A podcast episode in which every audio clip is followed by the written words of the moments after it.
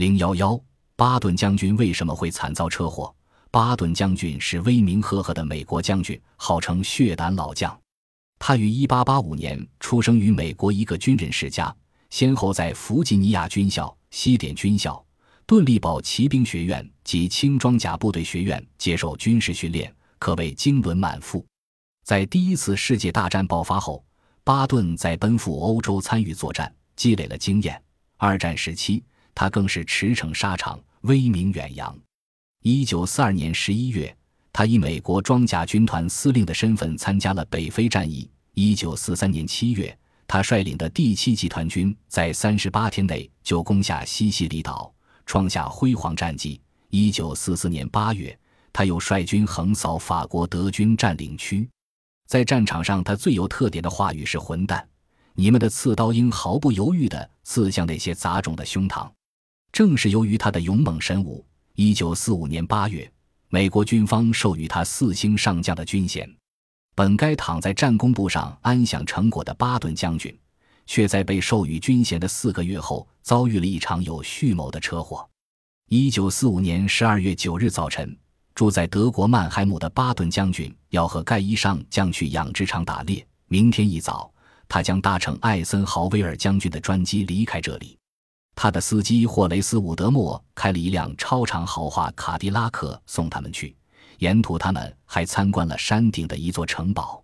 当轿车驶入曼海姆郊区的三十八号公路后，在一个宪兵检查站停了下来。巴顿将军上了右后方的座位，盖伊少将坐在了左后座上。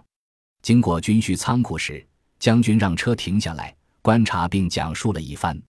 司机注意到，离火车道只六百码处停着两辆大卡车。当他把车发动时，发现一辆卡车从路边开过来，向着巴顿将军的轿车慢慢驶来。同时，另一辆卡车也由相反方向驶进。情急之下，巴顿将军的司机迅速踩了刹车，但是事故还是发生了。卡迪拉克车重重地撞在了卡车右边的底盘上，被撞出十英尺开外。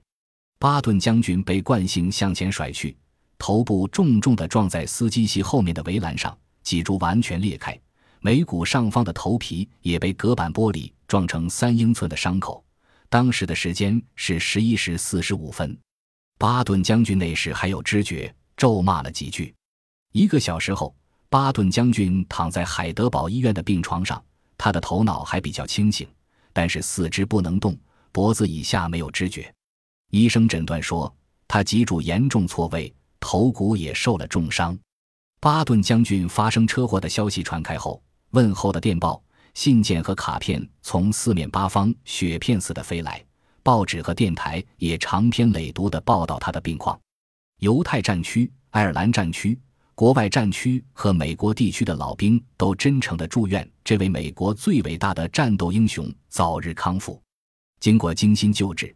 巴顿将军的病情开始好转，他的一条胳膊变得有力，另一条腿也有了些微弱的知觉。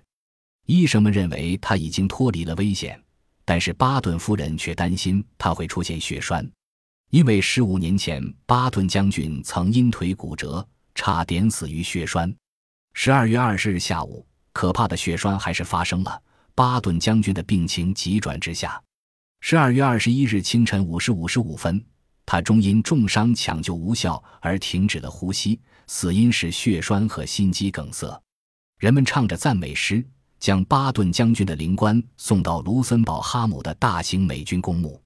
在葬礼的最后一刻，为巴顿将军服务多年的勤务兵威廉·乔治·米克斯将覆盖过灵棺的旗帜交给巴顿夫人。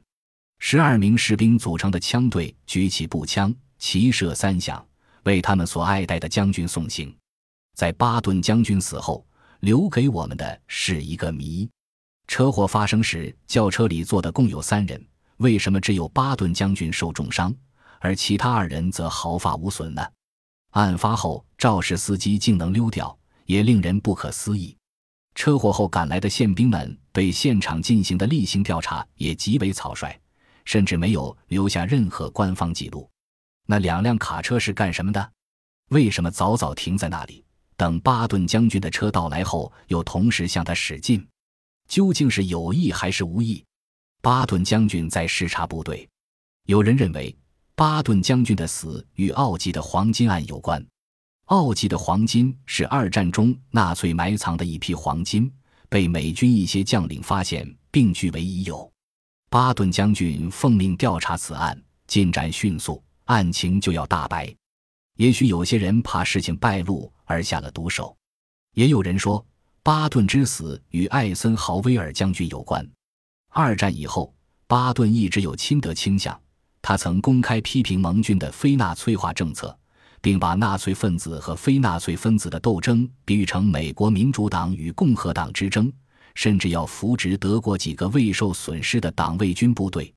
这些行为无疑与艾森豪威尔的主张大相径庭。艾森豪威尔对此不满，派人除掉巴顿也未可知。究竟是哪种原因？恐怕只能等车祸策划者本人坦白才能弄清吧。